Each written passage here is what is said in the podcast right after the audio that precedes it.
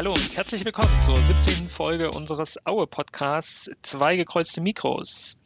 Ja, leider hat Tornado Tursun heute leider unsere Jubiläumswoche, unsere Feierwoche, ähm, ja, etwas äh, misslaunig begleitet. Wir haben heute leider verloren in Darmstadt. Ähm, wir, haben verlo wir haben einen Punkt geholt gegen Hannover in unserem Jubiläumsspiel und darüber wollen wir heute mit euch reden. Wir haben noch weitere spannende Themen für euch mitgebracht. Zum Beispiel wollen wir uns auch mal die Vertragssituation äh, einiger Spieler angucken, die normalerweise Ende der Saison uns verlassen. Jedenfalls Stand heute, weil ihr Vertrag ausläuft. Aber das gucken wir uns alles an. Ansonsten Ansonsten haben wir sogar auch noch einen Interviewgast heute mit dabei, der uns etwas über das nächste Spiel gegen Sandhausen berichtet wird.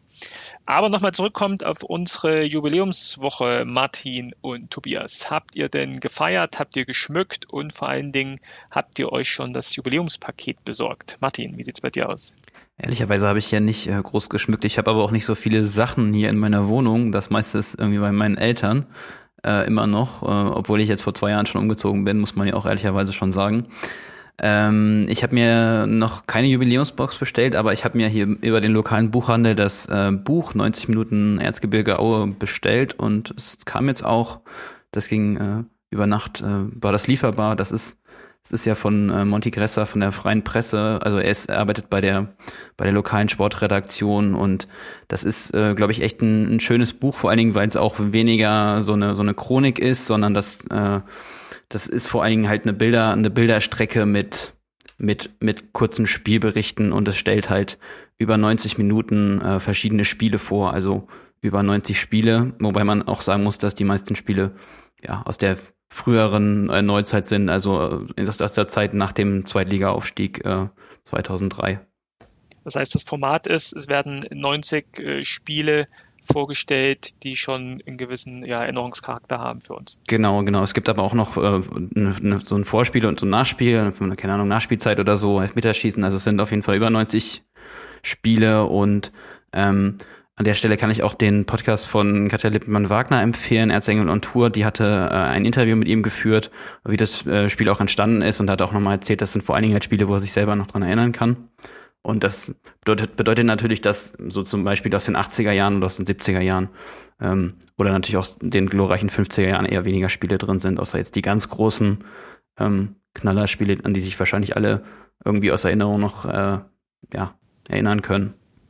Weißt du, ob das eine Buchreihe ist? Also das ist, das ist vom Verlag Die Werkstatt und es gibt es auch von mehreren Vereinen, FC Magdeburg zum Beispiel, da hatte das der, der Alexander Schnarr vom Nur der FCN Podcast geschrieben. Davor ist auch Eintracht Frankfurt schon erschienen und äh, es gibt auch andere Bundesliga-Vereine, die dazu. Okay. Also so etwas wie die, wie die Fußballfibel, die ja sozusagen auch aus den einzelnen Fanszenen heraus äh, gemacht werden, aber genau. über einen Verlag äh, verteilt werden, ist das dann ähnlich ein anderes Format, aber ähm, mit einem gleichen oder mit einem ähnlichen Hintergrund. Okay. Ja, das heißt ja, wenn du es äh, wenn mal durchgelesen hast oder nochmal eine Empfehlung aussprechen kannst, dann äh, würden wir vielleicht in einer der nächsten Folgen mal drüber sprechen. Jetzt hast du wahrscheinlich noch nicht durchgelesen, oder? Also ich habe schon schon ein bisschen geschaut. Es ist es ist natürlich ähm, einmal alles sehr kompakt und das ist jetzt es ist jetzt halt nicht wie eine Vereinschronik oder so, sondern das ist das ist wie ein, wie ein Spielbericht mit einem schönen Bild dazu und das kann man halt einfacher konsumieren als jetzt vielleicht so ein durchgängiges Buch. Ähm, ich finde aber ehrlich gesagt, dass, äh, dass, dass, dass das, was es so an Publikationen zum FC Erzgebirge oder zu Wismut Aue vor allen Dingen halt gibt, auch insgesamt ja auch eher wenig ist. Und ähm, ich weiß nicht, ich war jetzt zum Beispiel von der Fußballfibel, die es zum FC Erzgebirge Aue gibt, äh, nicht besonders überzeugt, weil mich der, der Schreibstil nicht so mitgenommen hat.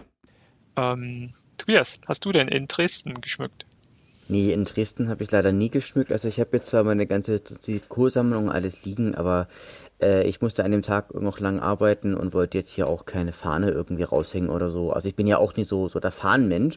Aber ich habe mich heute selber ähm, beschenkt. Also, weil ich hatte so die letzten Tage immer überlegt, äh, bestelle ich mir so eine Box, bestelle ich mir nicht so eine Box und habe ich überlegt, ja, was lohnt sich denn, was lohnt sich denn für mich mehr? So, so, so eine coole Tasse hätte ich ja jetzt schon gerne. Und ich habe es halt einfach so gemacht. Ähm, ich habe mir einen dieser 100, äh, dieser auf 100 limitierten Wimpel bestellt ähm, weil ich das, glaube ich, ganz nice finde. Ich weiß auch schon, wo ich den aufhänge, weil das so ein, weil das so ein echtes Sammlerstück ist. Ähm, da bin ich echt davon überzeugt. Dann habe ich so mir so einen Retro-Shot bestellt, eine S. Ich hoffe mal, äh, da dürfte eigentlich noch einpassen in die S, obwohl sie ja super, super skinny sein soll. Und äh, ich habe mir heute ähm, auch die, die Festschrift geholt, also sprich sozusagen das Jubiläumsfeilchen-Echo, was damals zustande kommt, die Geschichte kann ich kurz erzählen. Ich hatte gestern einen guten Kumpel aus der Schulzeit zu Besuch ähm, und ja, haben dann in einer bierseligen Stimmung gesagt, haha, hol doch mal unsere alte, alte Abi-Zeitung irgendwie wieder raus. Und ähm, ist, da ist es dann so gewesen, und ich habe die Abi-Zeitung gesucht und dabei sind mir Unmengen von alten, alten falschen Echos entgegengefallen. Noch die ersten vom letzten Zweitliga-Abstieg, also wo noch, äh, wo noch Mugosa und sowas alles, alles vorne drauf ist. Und da habe ich gesagt, nee, okay, so, so, so eine Festschrift, die holst du dir jetzt auch noch. Und äh, ich denke einfach, da bin ich jetzt einfach auch ganz gut versorgt. Na, und ich weiß, ich habe aber auch noch was entdeckt, so, so, so eine coole Spieldose. So, also das ist zwar halt so ein bisschen so Schnickschnack, aber ich mag halt so Schnickschnack. Also, also so, weil das, das weckt so das innere kleine Kind in mir, wenn man da so eine Spieldose hat und sowas. Ähm, ich überlege mal, ob ich mir die mal bei Gelegenheit auch bestelle. Aber über diesen äh, Wimpel, über den freue ich mich sehr. Und der kommt äh, direkt über, mein, über meinen Monitor. Mein äh, Computermonitor. Weil ich mich da immer erfreuen also, kann, wenn, wenn ich. Wenn, wenn. Ja. Wenn sich Tobias dann äh, seine, äh, seine Spieldose geholt hat, brauchen wir auch noch einen Erlebnisbericht. Ein Unboxing der Spieldose, das wäre doch noch ganz spannend. Genau, auf Instagram. Aber aber das ähm, habe ich, also ich hatte das eher so verstanden, den Wimpel, oder gibt es da verschiedene Wimpel, dass der Wimpel, also es gibt ja zwei Boxen erstmal, ich glaube eine ja. für 46 Euro und eine für, glaube ich, 75 Euro oder so, genau. Und äh, in der einen ist natürlich mehr drin als in der anderen, aber in der großen Box ist auch äh, dieser Wimpel mit drin, der auch äh, limitiert ist, wie du es gesagt hattest, auf 100 Stück.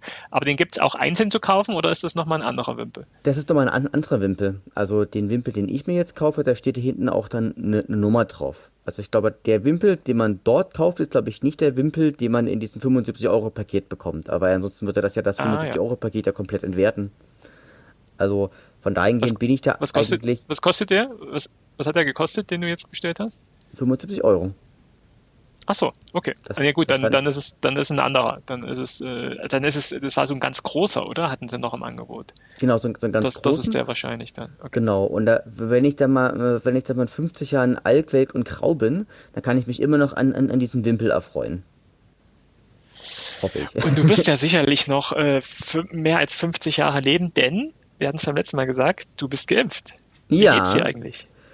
Äh, ich muss sagen, ähm, die, die erste Nacht danach, die war wirklich hart. Also es war wirklich eine harte Nacht und ich, die Ärztin... Wel welchen Impfstoff hast du bekommen? AstraZeneca hatte ich bekommen und die Ärztin sagte okay. dann, ja, ja, stellen Sie sich mal darauf ein, dass Sie morgen nicht arbeiten gehen können und ich hoffe, Sie haben Ibu Ibuprofen da.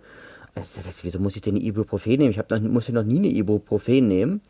Und hätte ich mal nicht mal auf diese gute Ärztin gehört, mir ging es in der Nacht in der Tat nicht allzu gut mit, äh, mit Schüttelfrost, äh, also wirklich relativ starken Schüttelfrost, wirklich mit tierischen Kopfschmerzen und einfach auch mit relativ hohem, hohem Fieber. Ähm, und das, ich dachte so, dann bin ich wieder eingeschlafen und dann hatte ich auch noch, auch noch einen Fiebertraum dazu. Also das war wirklich, das war wirklich krass. Also der Mittwoch ist dann wirklich komplett gelaufen gewesen, habe ich dann nur, nur komplett gepennt. Und dann Donnerstag, Freitag ging es dann wieder ein bisschen aufwärts. Und jetzt bin ich wieder, wieder total auf dem Dampfer. Und äh, ja, hoffe jetzt einfach mal. Also mir wurde aber auch gesagt, die, die zweite Impfung, da hat die Ärztin schon gesagt, naja, das wird jetzt nicht weiter dramatisch werden, die zweite Impfung. Und das jetzt in drei bis vier Wochen irgendwann, ne? Nochmal. Nee, das ist in zehn Wochen erst. In zehn Wochen? Achso. Okay. In zehn Wochen, also okay. im Mai. Äh, Ende Mai ist es. Okay, okay. Ja, das hat man ja schon häufiger gehört, dass gerade die äh, AstraZeneca-Impfung äh, schon äh, einige Nebenwirkungen hat, aber das dann halt ähm, ja auch relativ schnell wieder überstanden ist. Und ja, äh, ich würde ja auch sagen, äh, lieber heute als morgen äh, würde ich mich auch impfen lassen. Warten wir mal ab, Martin, bis, bis wir dran sind, oder? Ja. Schauen wir mal. Gut, dann schauen wir mal auf die Spiele in unseren Jubiläumswochen. Denn unser Jubiläumsspiel, einmal das 500. Spiel und ähm, das Ganze in unserer 75-Jahr-Feier, fand statt zu Hause gegen Hannover. Und wir haben ein 1 zu 1 geholt, was nach dem Hinspiel, was wir 0-0 in Hannover gespielt haben, auch wieder ein weiterer Punktgewinn war.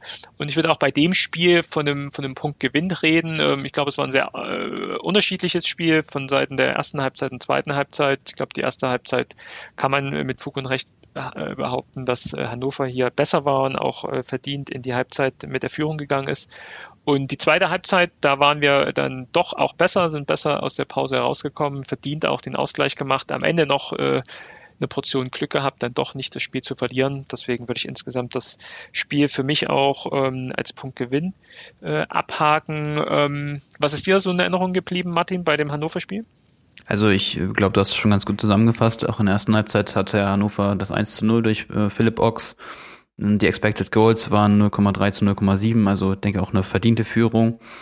Und in der zweiten Halbzeit, ja, hat äh, Patrick, äh, hat äh, Steve Breitkreuz, äh, Pascal Testroth ja das 1 zu 1 vorgelegt und ich glaube auch ist dann auch verdient zum Ausgleich gekommen, wobei man halt sagen muss, dass die Expected Goals äh, insgesamt 0,6 zu 0,1 äh, 0,16 sind, also schon einen einen ganzen Punkt Unterschied. Ähm, Statistisch könnte man also von, von so einer gewissen Überperformance wieder reden, aber auf der anderen Seite, wenn man sich so die durchschnittlichen Spielernoten anguckt, dann ähm, ja, dann, dann ist es, dann ist es doch bei beiden relativ ausgeglichen und ähm, bei Aue, glaube ich, Ballas äh, bestbewerteter Spieler und bei ähm, äh, Hannover ähm, auch Ochs halt, ja. Obwohl jetzt auch bei dem Spiel, glaube ich, zwei Auer in die äh, Mannschaft des Tages vom Kicker gewählt wurden. Also einmal Breitkreuz hinten drin und dann noch, helft mir mal, wisst ihr es noch? War es Testrot? Ich glaube, Testrot, Testrot das war, in, war die, Testrot, in die Mannschaft ja. des Tages äh, gewählt worden. Ne? Das fand ich ja auch wieder so, so ein Hammer-Tor. Ich weiß nicht, wie es euch ging, äh, dieses 1-1. Also gefühlt, als er diesen Ball dann äh, mit dem Rücken zum Tor angenommen hat, da weiß man ja schon, jetzt passiert's, oder? Also das war ja wieder so, eine, so, so ein typisches Testrot-Tor, wo ich glaube auch der ähm, Kommentator gesagt hat, äh, dass du im Zweifel auch gar nichts machen kannst als Verteidiger, dass er da auch doch gut stande, äh, gut hinter ihm, gut ihn abgeschirmt hat, aber dann halt doch nichts äh, gegen diesen Schuss äh, ausmachen kann. Also typisches äh, Paco-Tor und äh, sehr, sehr wichtig in der Phase, wo man halt auch gut äh, nach vorn gespielt hat, äh, ein Übergewicht erzielt hat und dann auch glücklicherweise oder Gott sei Dank auch den, den Ausgleich dann gemacht hat. Ähm, Tobias, kannst du dich an das 1-0 erinnern, was Hannover geschossen hat? Ja, das war ein unglückliches abholen, Ding. Das war ganz, ganz Das war diese Ecke und, und, und, und Paco haut, versucht ihn rauszuhauen, weit rauszuhauen, kommt aber nicht so weit. Und vom 16-Meter-Raum äh, schießt so ein Hannoveraner oder aus 20, ja, 18, genau. 20 Metern äh, schießt er. Ich fand ihn doch relativ mittig. Äh, meinst du, man kann hier Martin Menne in, in, in Fehler anlassen? Nein, denn, denn, denn, er sieht ihn, denn er sieht ihn ja sehr spät. Und der eigentliche Kardinal, also es sind ja eigentlich eine Reihe von Federn gewesen. Einerseits, dass äh, Testrodien einfach äh, zu kurz klärt, aber auch zum anderen, dass dann halt auch die Verteidigung zu spät rausrückt und dadurch natürlich ähm, auch unglaublich viel Platz hat, diesen, diesen herrlichen Schuss zu setzen. Das ist so ein bisschen so der eins, also es ist so der größere Schnitzer gewesen. Insgesamt ja. würde ich aber sagen, dass ähm, Hannover was gemacht hat, was heute auch Darmstadt gemacht hat und haben nicht also eine Art paradoxe Intervention angewendet. Die haben uns einfach, einfach den Ball gegeben und haben gesagt, Leute, macht mal. Und ich glaube, die, die Gegner haben jetzt schon erkannt, dass das so, eine, dass so ein taktischer Kniff ist, um uns eigentlich relativ gut äh, Schachmatt zu setzen. Denn dadurch war natürlich unser Umschaltspiel relativ schwer möglich, weswegen halt auch Florian Krüger ähm, ja weitestgehend auch aus, aus dem Spiel war. Dennoch sehe ich in dem Spiel total viele positive Aspekte, da unter anderem zum Beispiel einen Marvin Ducksch und einen Hendrik Wieland überwiegend auch aus dem Spiel raus, raus gewesen sind. Und das sind ja eigentlich zwei Top-Stürmer der äh, zweiten Liga. Und ich finde, wer mir ganz besonders positiv hervorgefallen ist, das, das ist natürlich Florian Ballas, der natürlich äh, 100% seiner Zweikämpfe gewonnen hat, also seine sechs Bodenduelle und seine drei äh, Flugduelle hat er gewonnen, hat einmal auf der Linie geklärt. Das, das hat er wirklich gut gemacht. Und wer mir auch wieder gut gefallen hat, war, das war Gedon Busman, der ähm, da auch seine Seite relativ dicht gehalten hat, der fast alle auch seine Zweikämpfe gewonnen hat, der gut, gut getackelt hat, der auch Schüsse geblockt hat, der geklärt hat. Also das hat mir auch total gut gefallen. Und natürlich Stevie Breitkreuz, der fühlt sich auch jetzt über zunehmend wohler einfach auch in seiner Rolle, auch als rechter Verteidiger, was natürlich äh, jetzt kein gutes Zeichen auch für den Calocero Rizzuto ist, der da ja jahrelang praktisch geparkt wurde auf dieser Position, ähm, der aber auch gut gemacht hat. Und natürlich auch Florian Krüger. Und äh, Florian, äh, Florian Krüger, ich schon, einem Pascal Testro, der natürlich einfach so eine gewisse Körperlichkeit, so eine gewisse Wucht, einfach so, es ist so ein richtiges, das richtige Sturmtank, haben die Leute früher genannt, einfach mitgebracht hat. Und am Ende muss man aber auch sagen, hatten wir schon auch Glück, da sich ja gerade in den letzten zehn Minuten sich unser Defensivverbund, der sich auch relativ aufgelöst hatte, gerade unser Verbund im defensiven Mittelfeld, also da haben sie auch so ein bisschen wilde Maus gespielt und dadurch ja auch äh, Hannover noch ein, zwei Mal sehr gefährlich vor unserem Tor aufgetaucht ist. Ähm, da können wir auch froh sein, dass wir da am Ende halt auch kein Gegentor gefangen haben. Und alles in allem muss man aber auch sagen, ähm, es ist am Ende ein erkämpfter Punkt. Am Ende vielleicht auch ein kleines bisschen leicht glücklich aus meiner Sicht. Und ähm, wo man aber sagen will, gegen Hannover äh, einen Punkt mitzunehmen, das kann man auch mal schon mal machen. Da bin ich auch, auch guter, guter, gute Sachen, würde ich mal sagen. Das haben wir auch bei der Spielvorbereitung äh, gesagt, äh, dass Hannover ja eine äh, schon der, der besseren Saison spielen. Ähm, vielleicht nicht so ganz erfolgreich. Ich glaube, das sind eine der äh, Mannschaften, äh, die äh, relativ überzeugend ihre Spiele gestalten, aber dann doch zu wenig Punkte holen und entsprechend auch eher nur so im Mittelfeld rumtümpeln. Deswegen würde ich auch sagen, ähm, Punktgewinn. Nochmal das Gegentor würde ich dir auch zustimmen, Tobias. Ähm, ich glaube, was ein Problem war von Martin auch, dass der Ball einfach so geschossen wurde, dass er vor ihm dann noch nur so aufgetitscht wurde. Also wer sich das nochmal im Fernsehen anguckt, ich glaube, das sind sehr unangenehme Bälle für den Torwart, zumal er, wie du auch schon gesagt hast, ähm, ähm, sehr schwer zu sehen war, äh, sehr spät zu sehen war und äh, ja, im Zweifel dann auch äh, so wirklich sehr schwer ähm, haltbar war. Ja, 1-1. Ich glaube, viele äh, waren dann zufrieden damit, äh, sehen das so wie, so wie wir. Ähm, aber im, Nachgang äh, war dann nicht äh, das Spielerische, was in der Presse auftauchte, sondern ähm, Aue war mal wieder in der Presse weil ähm, ja mal wieder Zuschauer äh, erkannt wurden oder die Presse hat jedenfalls so berichtet, dass äh, mehr Zuschauer im Stadion waren als eigentlich äh, durften. Äh, das Ganze wurde äh, in Verbindung gebracht mit der Jubiläumsfeier.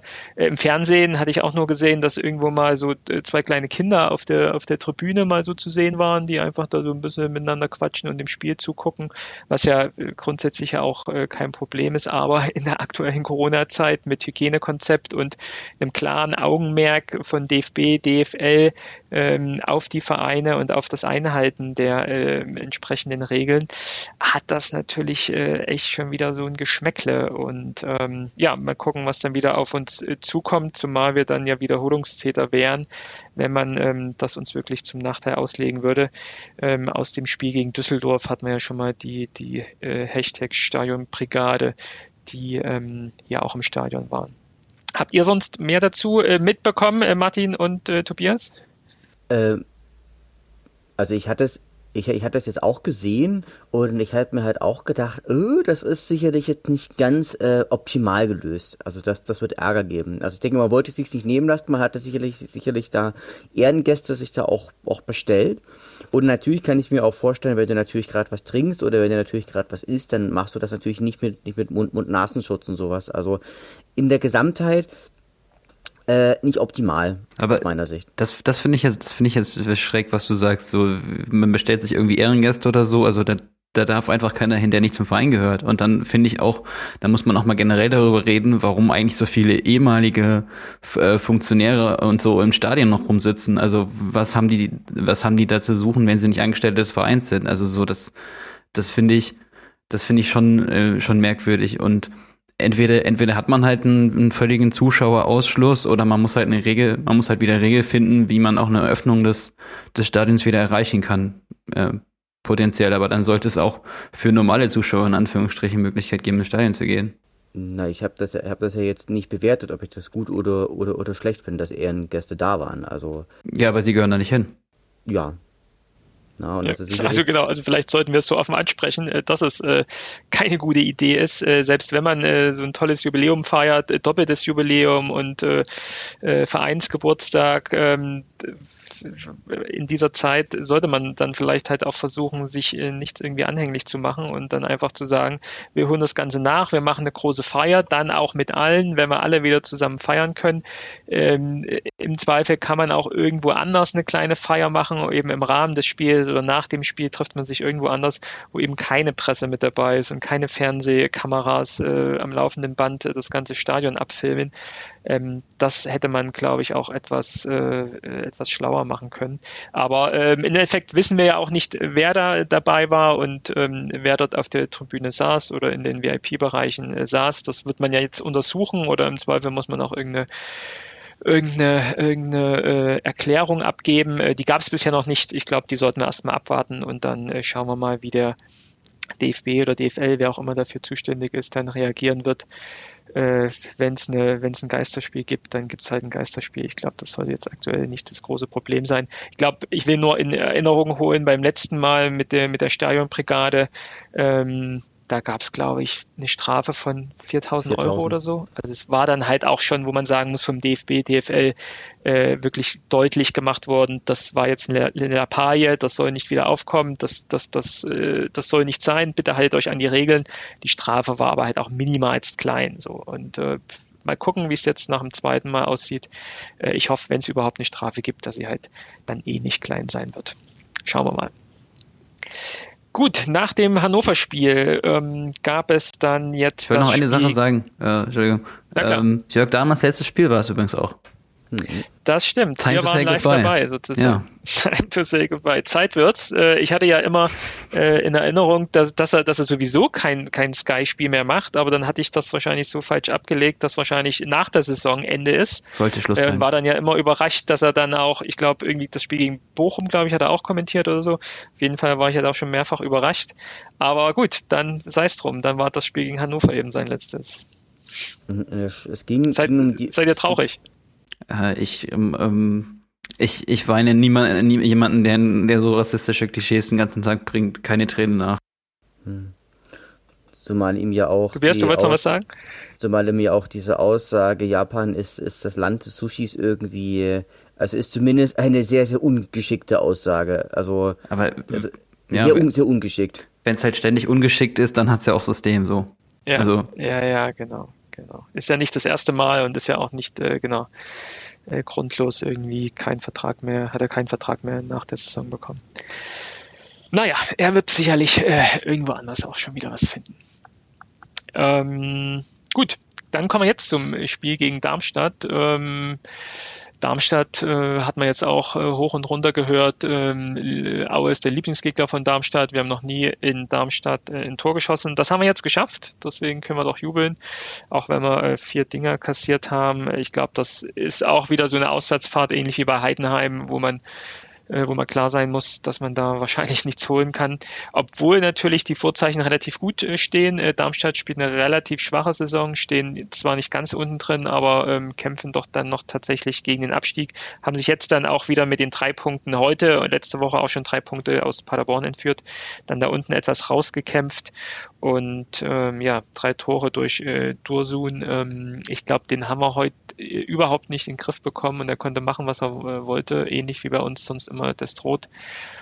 Das war nichts. Ähm, wie hast du das äh, Spiel wahrgenommen, Tobias? Naja, also muss wirklich sagen, also man verzeiht mir jetzt bis ich diesen ganz, ganz schlechten Wortwitz, aber gegen Serdar Dursun war heute leider kein Pfeilchen gewachsen. es ist so ein bisschen, es ist so ein bisschen, bisschen so gewesen, es war, also im Grunde hat ja, hat der Darmstadt heute zwei Kniffe gemacht. Der erste Kniff, den schon Hannover gemacht hat, wir geben Aue den Ball und lassen sie kommen, was sich ja unteren daran zeigt, dass wir einen Ballbesitz von 62 Prozent haben. Das ist für Aue nicht gut. Das zweite ist, sie haben gerade am Anfang extrem hoch gepresst und da haben wir zum Beispiel nicht davon profitiert, dass ähm, ein, ein John Patrick Strauß, von dem ich sehr viel halte, dass der, dass dieser, dass das defensive Mittelfeld heute, äh, dass das nicht seine Stammposition ist. Denn das bedeutet, der wird, wird ja von Sören Gonter angespielt. Das könnte man sich vielleicht auch schon überlegen, wenn man sieht, okay, der wird, wird gerade angelaufen, äh, verliert dann, verliert dann den Ball und, äh, und dann geht's halt über, überfallartig sozusagen auf das, auf das Tor der Auer. Dann haben sie auch noch Sören Gonter kaputt getreten. Also das, äh, der hat sich nicht vertreten. Ich habe mir die Bilder nochmal angeguckt und fand, der wurde kaputt getreten. Das finde ich, äh, waren dadurch abermals nochmal geschwächt. Dann kam nur Samson rein, der leider auch nicht so seinen besten Tag ähm, erwischt hatte.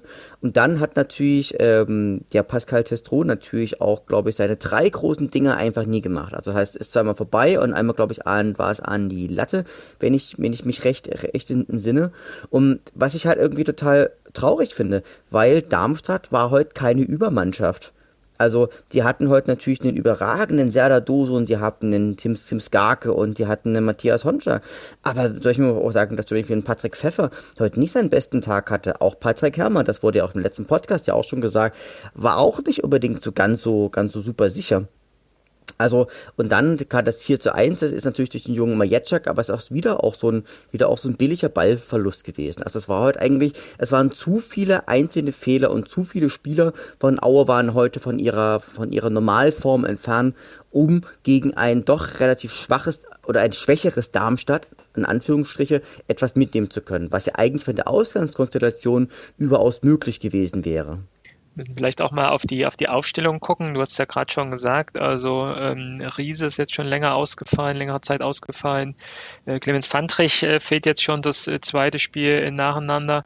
Ähm, das heißt, du diese Position ähm, im defensiven Mittelfeld, werden halt aktuell komplett neu besetzt und dadurch, dass sie besetzt werden, eben von Spielern, die normalerweise auf anderen Positionen in den ersten elf spielen, also jetzt hier am äh, Beispiel schon Patrick Strauß, wird halt dann doch auch die ganze Mannschaft durcheinander ähm, gewirbelt, wenn da eben Knertic und Strauß dann auf dieser Sechserposition spielen, dann äh, Busma, äh, der jetzt dann äh, zwar links sich relativ festgespielt hat, aber doch noch auch noch nicht so viel Spiele jetzt äh, drin hat. Ähm, Breitkreuz rechts äh, in der Innenverteidigung gab es jetzt auch den ein oder anderen auch verletzungsbedingten Wechsel. Äh, nach vorn hin ähm, hat man jetzt auch durch die äh, Krankheitsausfälle von Jan Hochscheid, Zulinski auch viel rotieren müssen. Ähm, Martin, würdest du das auch daran festmachen, dass doch die letzten Spiele eher ähm, ja, nicht so überzeugend gespielt wurden, dass man es auch festmachen kann an der notwendigen Rotation durch die vielen Verletzten? Ich weiß es gar nicht. Also ich würde mal sagen, heute war mein Eindruck, also Tobias hat es jetzt auch ein bisschen eleganter gesagt, aber so, dass man mit den eigenen Mitteln auch so geschlagen wurde, ne? Also, dass der Gegner mit wenig Ballbesitz und einer Überperformance aus seinen, seinen Chancen halt vier Tore macht, ist ja auch völlig abnormal. Also, das, das Spiel, das, das Ergebnis ist ja absurd äh, in, in, in Bezug auf die mh, hm, auf die Erwartungshaltung, die man da haben kann. Aber ich meine natürlich die Abwehr, die Abwehr und beziehungsweise das defensive Mittelfeld ist schon eine Achillesferse aktuell. Das, das würde ich trotzdem halt sagen. Aber das, das wurde halt einfach auch äh, in der Vergangenheit häufiger dann überkompensiert durch den überragenden Sturm und, und die, die Achse Testrot, äh, Krüger, ähm, äh, ähm, ja, äh, Hochscheid, Hochscheid weiß gar nicht, der war heute auch nicht dabei. Genau, und ja. dann hatte man dann, dann hatte man ja auch versucht, für, für Calacero Rizzuto sozusagen ja auch mal nochmal eine neue Position zu finden, dass man den eher so jetzt einen offensiveren Part gegeben hat. Ähm, was damals ja zusammenhängt, dass sozusagen jetzt ja äh, Geton Busmann und Breitkreuz ja seine Position übernommen haben, das hat halt auch nicht so ganz hundertprozentig gezogen. Also ich meine, ich mag Rizzuto, ich werde, werde auch nach begründen, warum ich, warum ich den auch als Spielertyp sehr mag und natürlich hat auch dieser, dieser Aspekt, dass halt, dass halt Louis Samsung, der ist halt auch nie wirklich in, in dem Spiel auch angekommen, sag ich jetzt mal. Also so, so hatten wir das heißt, nach vorne sozusagen haben wir praktisch vergeben und nach hinten waren wir einfach zu, zu fehleranfällig. Und so kommt am Ende eine verdiente, wenn auch nicht in dieser Höhe, aber dennoch eine verdiente Niederlage zustande. Was ich persönlich sehr schade finde. Und man, man hat ja irgendwie auch gemerkt, ich weiß nicht, ob ihr die, die Pressekonferenz gesehen habt von nach dem Darmstadt-Spiel, auch ähm, nee. der, auch ein Dirk Schuster, der für seine Verhältnisse merklich angefressen war und der sich auch sehr, sehr, sehr darüber gefreut hat, dass es keine Pressefragen gab. Ja, also das hat er, hat er deutlich zum Ausdruck äh, gebracht. der natürlich auch genervt war, wahrscheinlich äh, nach der Rückkehr an seine alte Arbeitsstätte äh, so mit 4-1 nach Hause geschickt zu werden. Ja, ähm, ich meine, ja, ich meine, wenn du aus 13 Schüssen ein Tor machst und 62 Prozent Beibesitz hast, das ist, das ist, das ist ja wirklich auch absurd. Also vor allen Dingen als Aue. Also da merkt man halt mal, wie die anderen äh, Vereine sich wahrscheinlich fühlen, äh, wenn sie gegen Aue spielen, weil dann häufig äh, jetzt ja genau äh, das Gegenteil der Fall ist. Äh, ja, so fühlen wir uns dann heute nach der Niederlage in Darmstadt, äh, die mit 4 zu 1 ja viel zu hoch ausgefallen ist, aber dann doch im Endeffekt äh, ähm, verdient ist, wenn man sieht, äh, dass die Chancen, die Darmstadt hatte, einfach genutzt wurden und wir die Chance nicht genutzt haben. Das haben wir ja im Vorbericht äh, in der letzten Folge auch besprochen mit Daniel, äh, dem Darmstadt-Fan, wo wir uns ja auch sicher waren, ähm, die, äh, das Spiel wird nicht 0-0 ausgehen. Ähm, die Probleme sind in den Defensivreihen zu, zu finden. Und ja, wenn Paco einen normalen Tag gehabt hätte, dann hätte er ja auch mal mindestens zwei dann heute reingemacht. Und schon wäre das Spiel auch wieder ganz anders äh, ausgegangen, selbst wenn mit Tursun da eine echte Rakete da im, im gegnerischen Sturm mit auftaucht.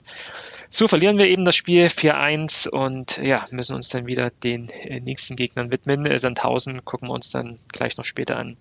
Vielleicht kurz einen Eindruck, weil es dann doch was Besonderes ist. Äh, ich habe das Spiel nicht gesehen, aber äh, Martin Tobias äh, eher komplett. Ähm, Tom Baumgart hat mal wieder eine Halbzeit gespielt, ähm, sicherlich auch im, im, offensiven Mittelfeld. Ähm, kurzen Eindruck von euch, ähm, irgendwie auffällig gewesen? Also mir ist er gar nicht aufgefallen. Nee, mir leider auch nicht. Das muss man, also man hat ja, also ich habe ja schon gedacht, oh, jetzt wird er mal, mal zur Halbzeit eingewechselt, da werden sich ja bestimmt viele in den, hm. in den Kommentarspalten freuen, die ja doch schon Schlimmes ich, vermuten. Aber die, die, die ganzen Einwechselspieler äh, keinen guten Eindruck heute gemacht. Also ja. ich meine, Samson okay. fliegt auch noch als Einwechselspieler vom Platz, völlig unglücklich. Mit, also ich finde auch die, die gelb-rote Karte unberechtigt, also ist unberechtigt, ist halt super hart. Ja. Kann man kann man halt geben, muss man wahrscheinlich nach der Regel sogar auch, aber ist ist glaube ich einfach äh, ja, in der, in der, in der Live, äh, im Live-Bild sah es ja auch so aus, als ob es ein Elfmeter wäre, fast, ne? Mhm. Also es war ja wirklich an der Strafraumgrenze ja, ist halt super dumm. Genau, ja. aber ich finde, Tom Baumgart konnte sich heute in einem schwierigen Spiel nicht nachhaltig empfehlen. Okay, aber, denn das ist dann auch schon der Übergang auf unseren nächsten Agendapunkt. Eigentlich sollte sich Tom Baumgart empfehlen, weil ich glaube, einer, äh, er ist auch einer der Spieler, dessen Vertrag am Ende dieser Saison ausläuft. Und äh, wir haben uns heute als eine Rubrik äh, überlegt, uns mal genau diese Spieler anzuschauen, unter die Lupe zu nehmen ähm, und vielleicht auch mal zu dritt zu bewerten, ob wir die Verträge entsprechend verlängern würden mit den einzelnen Spielern. Äh, Tobias hat sich mal die Arbeit gemacht. Vielen Dank dafür schon mal, die Spieler auszusuchen und ähm, gerade die Spieler, die zum Ende des Jahres äh, oder zum Ende der Saison die, der Vertrag ausläuft. Und wir gucken uns die doch einfach mal an. Und ja, wie gesagt, ich glaube, Tom Baumgart äh, steht mit auf der Liste, Tobias. Äh, vielleicht Nein, fangen wir gerade mit genau, ihm an, der, oder? Der hat, nee, der hat, hat von allen die längste Vertragslaufzeit bis äh, 2024 oder so. Also der ist noch, der ist, der ist lange gebunden. Genau. In der Saison laufen aus. Das ist Sören Gonter, Steve Breitkreuz, Calogero Rizzuto, Fabian Kallich, Louis Samsung, John Patrick Strauß, übrigens jetzt alles äh, Defensive. Dann Kevin H., Niklas Jeck und Jean-Marie Platt. So, das sind die, die, die auslaufen.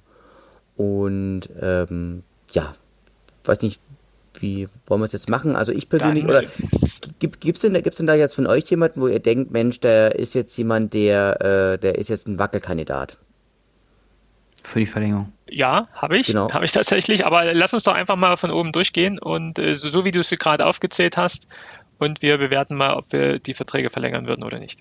Genau. Also ich persönlich, äh, Sören Gonter, der ist zwar schon, ist zwar schon 33 Jahre jung, allerdings ähm, ist, würde ich ihn noch ein Jahr verlängern, da er einerseits, äh, weil er ein relativ hohes defensives Bewusstsein hat, weil er ein Führungsspieler ist, weil er enorme Erfahrung hat und weil er einfach auch eine gewisse Ruhe auch in den Abwehrverband reinbringen würde. Also ich denke, ich, den, den würde ich noch verlängern. Ist halt auch so ein bisschen die Frage nach der Alternative, ne? Man, man müsste jetzt, ähm ja, irgendwie, äh, man, hat keinen anderen Innenverteidiger ähm, jetzt in der Hinterhand. Wir drücken die Daumen für Sören, dass er sich nicht schwerer verletzt hat heute. Ähm, auf jeden Fall wird man ja in den nächsten Spielen auch mal sehen, wer denn noch diese Position spielen kann, ob es ein Louis Samson ist oder ob Steve Breitkreuz wieder in die Innenverteidigung rückt. Aber so ein bisschen fehlen halt auch die, die, die Alternativen für diese Innenverteidigerposition im Verein. Ähm, was mich halt so ein bisschen abschreckt, ähm, das ist natürlich schon das Alter. Ähm, klar kann man jetzt mit Jahresverträgen arbeiten. Ähm, aber ich la lass mich nochmal ähm, etwas, etwas offen. Äh, Martin, wie ist denn deine Meinung dazu? Ich finde ihn halt zu alt und ich, ich meine, wir haben das auch häufiger schon besprochen. Äh, Gotta und Ballas sind beide, beide sehr langsam zusammen irgendwie und ich finde, wir sollten halt schauen, dass wir in der Innenverteidigung halt schon eher mit den Jüngeren, die wir noch haben, verlängern als und tendenziell auch einen neuen Innenverteidiger holen weil die Innenverteidigung ist einfach, hat einfach nicht mehr die Qualität, die sie mal hatte. Ja. Das stimmt. Also da werde ich, werde ich auf jeden Fall auch äh, aktiv werden auf dieser Position. Da muss man halt gucken, ob man gleich jemanden bekommt, äh, der das dann direkt auf Zweitliganiveau spielen kann. Ähm, ich glaube halt auch, die, äh, auch Sören wird jetzt nicht äh, jünger und nicht beweglicher. Ähm, schwierig, Wackelkandidat, würde ich mal bei mir äh, schreiben.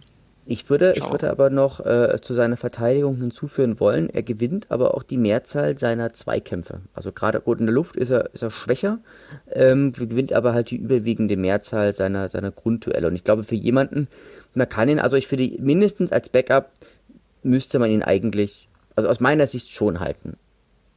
Ne? Mhm. Das ist so ein bisschen.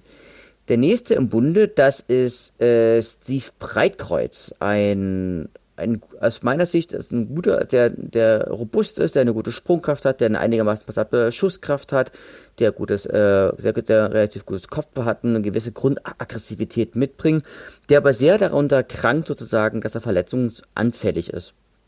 Ja, und das ist so ein, das, das, das, das ist so ein, das ist so ein Spieler, der so auch die überwiegende Anzahl so auch seiner, seiner Duelle gewinnt, der aber auch in der Abwehr anscheinend ähm, sehr flexibel auch einsetzbar ist. Und er ist zurückgekommen nach fast, fast zwei Jahren Verletzung, immer wieder, immer wieder mit dem Knie. Also ich hatte schon immer vermutet, der wird zum Sportinvaliden, ähm, was er dann glücklicherweise nie, nie geworden ist. Ähm, aber es ist definitiv einer, der äh, lange bei Aue ist, der nochmal zurückgekommen war aus, äh, aus Braunschweig der glaube ich in der Innenverteidigung auch oder, oder insbesondere in der Innenverteidigung oder auch in der Außenverteidigung immer eine Alternative darstellt. Martin, was sagst du? Ja, auf jeden Fall verlängern. Ja. Also ich äh, will auch sagen, dass er bei vielen Aue-Fans äh, ja einen, Kredit hatte, einfach auch durch die ganze Historie, die du gerade aufgezählt hast, äh, Tobias, äh, auch durch seine Flexibilität halt auf verschiedenen Positionen spielen zu können. Ähm, mich würde halt ganz gern auch mal so die Krankenakte von ihm interessieren. Also da würde ich einfach auch als Verein mal ja, ein Auge drauf werfen und auch mal mit den Ärzten sprechen, ähm, weil das ist halt schon echt eine, eine, eine harte Zeit, die äh, Steve hier durchgegangen ist, auch mit schweren Verletzungen und so. Ähm, das kann sich halt im Zweifel auch Auer jetzt nicht so äh, mehrere Jahre leisten. Ähm, ich finde, er macht einen super Job. Äh, er hat, ist jetzt, hat sich reingespielt in die ersten elf, hat, du hast vorhin auch schon gesagt, ähm, Colchero Rizzuto verdrängt, der über Jahre hinweg die Position gespielt hat. Jetzt ist, ist Steve äh, fit und, und spielt auf alle Fälle. Ähm, das, das spricht ja für ihn und das spricht auch für das Verhältnis äh, zum Trainer, äh, spricht das für ihn. Ähm, ja, ich wäre auch dafür zu verlängern, aber klar, es ist eine Art Wackelkandidat im, im Sinne oder im Blick auf die, äh, auf die Krankenakte. Aber wir drücken auch da natürlich die Daumen, dass er gesund bleibt und uns ja noch viel Freude bereitet. Wer ist der nächste Spieler, Tobias? Calocero Rizzuto, sozusagen. Der ja, das ist, geht ja von einem zum anderen hier. Ja, das ist der 28, der ist auch, auch, schon, auch schon 28 Jahre alt, ist im linken und rechten Mittelfeld oder in der rechten Verteidigung zu Hause, ist, ähm, ist ich bezeichne ihn gern so auch so als Terrier, äh, der einfach sehr schnell ist, der beweglich ist, der eine relativ gute Balance hat, der eine relativ gute Ausdauer hat und der, der, der aggressiv ist. Ähm, Flanken tut er gerne und tut er relativ früh, bloß relativ selten erfolgreich, wie ich das so richtig einschätze.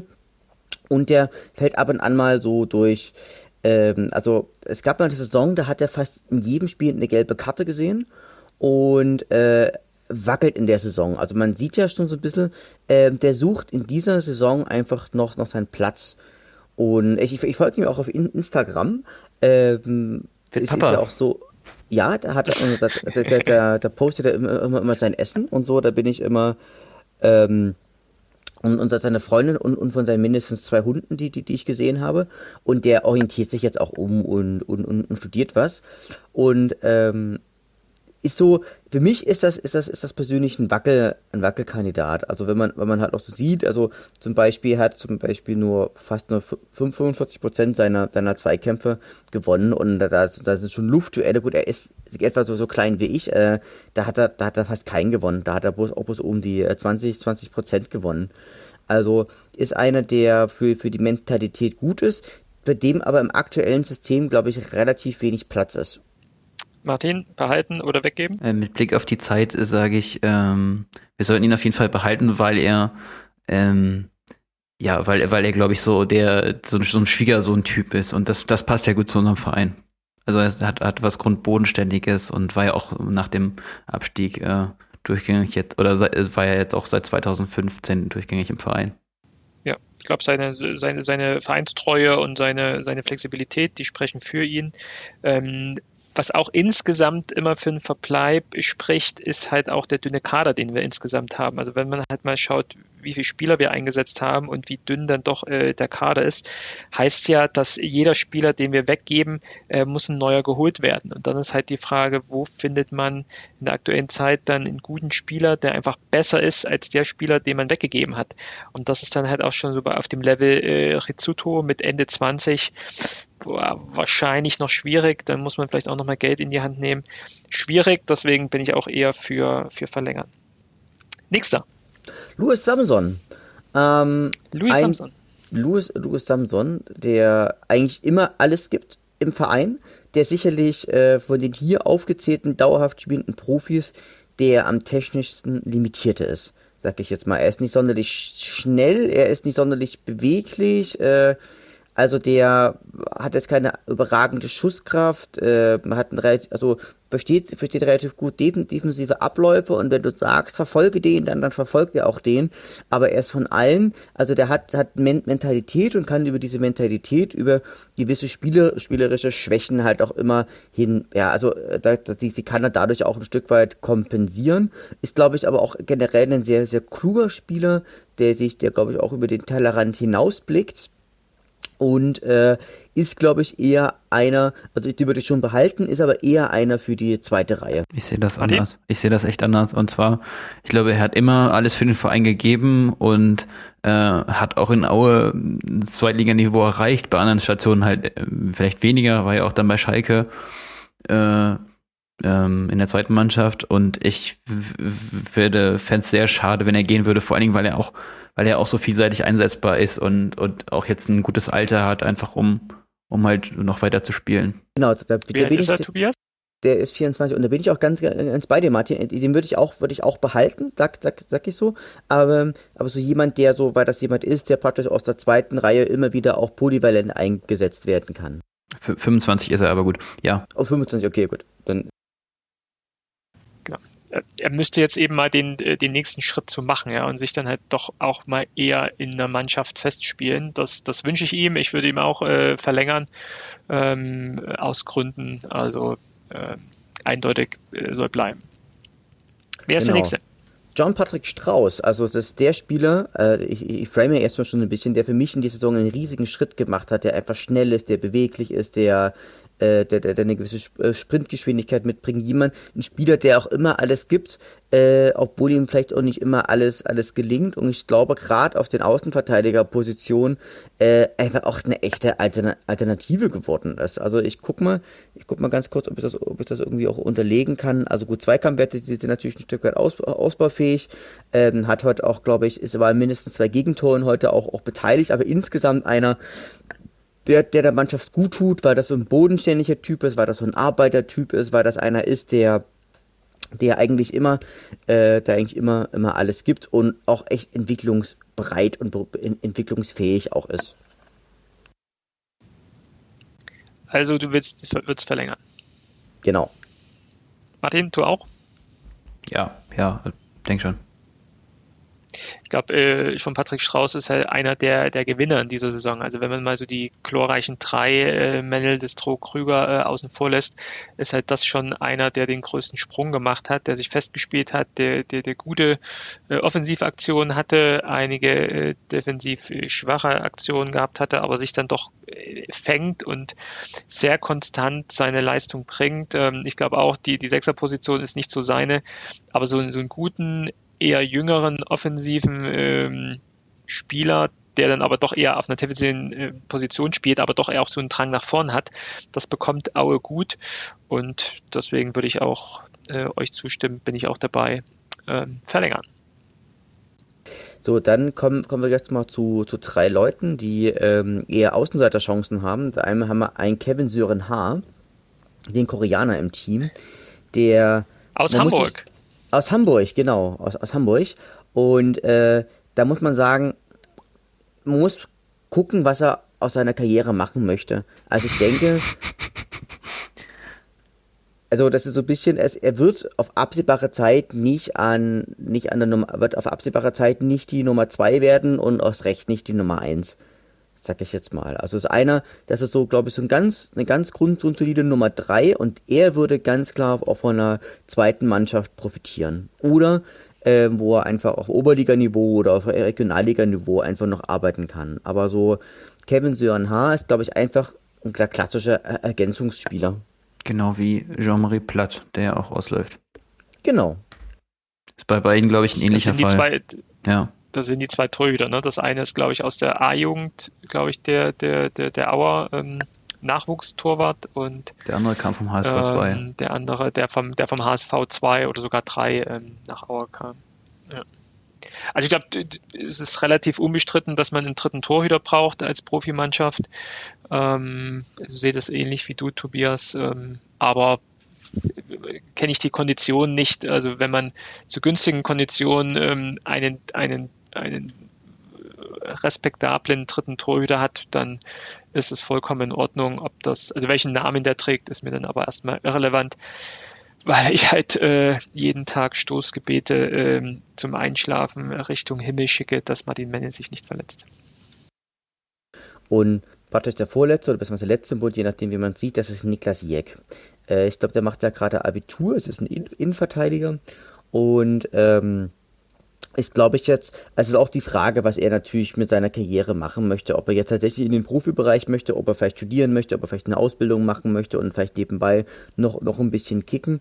Also ich persönlich ist einer, der, ich weiß nicht, ob ich mir so, so, so viele Freunde mache, bei dem ich mir aktuell nur schwer vorstellen kann, äh, dass er auf absehbare Zeit in einer, in einer zweiten Liga spielen wird. Na, also ich denke, er ist eher, eher so, eher so ein Spieler so für die, für die, für die dritte Liga, ähm, wo ich aber denke, man könnte ihn schon deswegen behalten wegen der, wegen der Local Player Regelung. Genau, genau wie, wie Jean-Marie Platt. Also du brauchst ja diese, diese, diese Lo Local Player. Na, aber auch wieder, auch so ein, auch so ein typischer Fall davon, von der zweiten Mannschaft würde der, würde er super profitieren. Ja, also ich glaube, keiner von uns hat Niklas Jeck schon mal spielen sehen, oder Martin? Du auf deinen Corntopping-Touren? Er war ja vorher bei Auerbach. Ich denke in Auerbach irgendwann mal, wenn er dann. Genau. Das weiß ich, aber ich kann mich ja. nicht erinnern. Also ich habe mal, äh, ja. lustigerweise habe ich mal Jean-Patrick Strauß bei RB Leipzig 2 gesehen. Da kann ich mich sogar noch dran erinnern. Äh, jetzt, hat sich jetzt ge gejährt.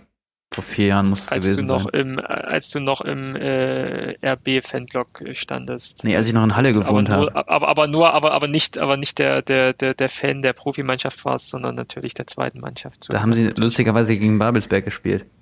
Ja. okay. Ja, also ich glaube, äh, Niklas Jeck, äh, keiner hat ihn äh, wirklich schon mal spielen sehen. Ähm, ich glaube, das kann auch nur äh, der Trainer oder das Trainergespann äh, entscheiden oder äh, beschreiben, ob sie ihm zutrauen, ähm, irgendwann mal Profifußball zu spielen. Ähm, ja, der, der Junge ist 18, 19. Ähm, ich glaube, die, die, die Zukunft steht ihm offen. Ähm, ich glaube, dadurch, dass er jetzt hier auch das volle Jahr Profifußball mittrainiert hat, äh, hat er einiges gelernt. Und da wird der Verein entscheiden müssen, ob man ihm zutraut, ähm, das, äh, diesen Weg fortzuführen oder ob man es ihm nicht zutraut wichtiger Punkt natürlich, wie du Tobias gesagt hast, die, die Local Player Regel sollte man natürlich beachten und das könnte ja auch ein Spieler sein, wo man einfach sagt, äh, schauen wir mal, was passiert. Äh, auf jeden Fall wollen wir dich im Kader haben. Und, äh, genau. Ich habe einen Spieler, ein, einen Spieler vergessen, schändlich, schändlicherweise. Ich habe einen Foxer vergessen. Mensch. Fabian Kallich, genau. Also ich, ich äh, es fällt mir gerade mit großem Schreck. Er ist halt lang, lange Zeit verletzt. Äh, ihm wächst gerade, glaube ich, der Knorpel in einem in einem Knie nach. Ähm, den Fabian Kallich, den habe ich immer als Spielertyp sehr geschätzt. Bei, bei, bei Fabian Kallich muss man immer gut gucken, ähm, kann, kann er nochmal zurückkommen auf dem Niveau oder kann er praktisch nicht zurückgucken. Ja, aber auch verlängern, keine, genau. keine Frage. Genau. Okay, gut, dann äh, schauen wir doch mal auf das nächste Spiel. Äh, alle Spieler, die jetzt genannt wurden, äh, sind auf jeden Fall äh, theoretisch mit dabei, können mit dabei sein. Wir spielen das nächste Heimspiel gegen Sandhausen. Das Hinspiel haben wir 4 zu 1 gewonnen, einer der höchsten Auswärtssiege von uns in der Zweitliga-Historie. Und äh, nun kommt Sandhausen zu uns und äh, sind aktuell ähm, Tabellen 17. Ja, und dafür haben wir uns auch ähm, professionelle Unterstützung geholt. Äh, wir haben nämlich Stefan heute wieder mit bei uns in der Folge. Stefan kennt ihr aus der Folge schon, äh, aus der Hinrunde. Ähm, da hat er schon ein Gespräch mit Martin geführt und heute ist er direkt in unserer Folge. Ähm, hallo Stefan. Hallo, grüß euch zusammen. Thomas, Tobias und Martin. Richtig, genau. Stefan, stell dich kurz vor, wer bist du, wo kommst du her und warum der SV Sandhausen? Ja, hallo, ich bin Stefan, ich bin vom Fanclub Carpe Diem Sandhausen, ähm, wohne in Sandhausen, bin hier groß geworden, von daher hat sich die Frage natürlich auch schon erledigt, warum Sandhausen? Ähm, bin hier äh, lange im Verein schon aktiv, von allen möglichen, äh, von Jugendtrainer über war sogar mal in der Regionalliga äh, ein Jahr lang Fanbeauftragter, ähm, mittlerweile fast nur noch Fan und noch so ein paar ehrenamtliche Sachen. Aber das Herz schlägt halt für den Heimatverein und das ist der SV Sandhausen. Sehr schön. Normalerweise äh, etablierter Zweitligist und ich glaube, wenn so äh, die, die etablierten Erstligisten äh, Richtung Abstieg schielen, äh, dann wird immer so das, das Horrorszenario aufgebaut. Im nächsten Jahr geht's nach Sandhausen, im nächsten Jahr geht's nach Aue. Wir werden ja dann doch immer so im, in einem, ähm, in einem äh, Atemzug genannt. Ähm, ich hatte es gesagt, ihr seid normalerweise etablierter Zweitligist. In dieser Saison äh, läuft's nicht so gut. Aktuell äh, Platz 17, ähm, jetzt im letzten Spiel gegen Düsseldorf einen Punkt geholt. Kannst du kurz ähm, so die aktuelle Lage äh, schildern? Äh, warum hängt der SV Sandhausen in diesem Jahr so unten drin? Wenn es so einfach wäre, hätten wir das, glaube ich, schon abgestellt. Ähm, ich glaube, dass wir sind nach einer guten letzten Saison mit dem zehnten Platz äh, in, in die Runde gestartet und wollten eigentlich einen einstelligen Tabellenplatz von der Vereinsführung und Trainer damals so vorgegeben, haben uns hohe Ziele gesteckt, haben dazu auch dann ein paar namhafte Neuzugänge eingekauft.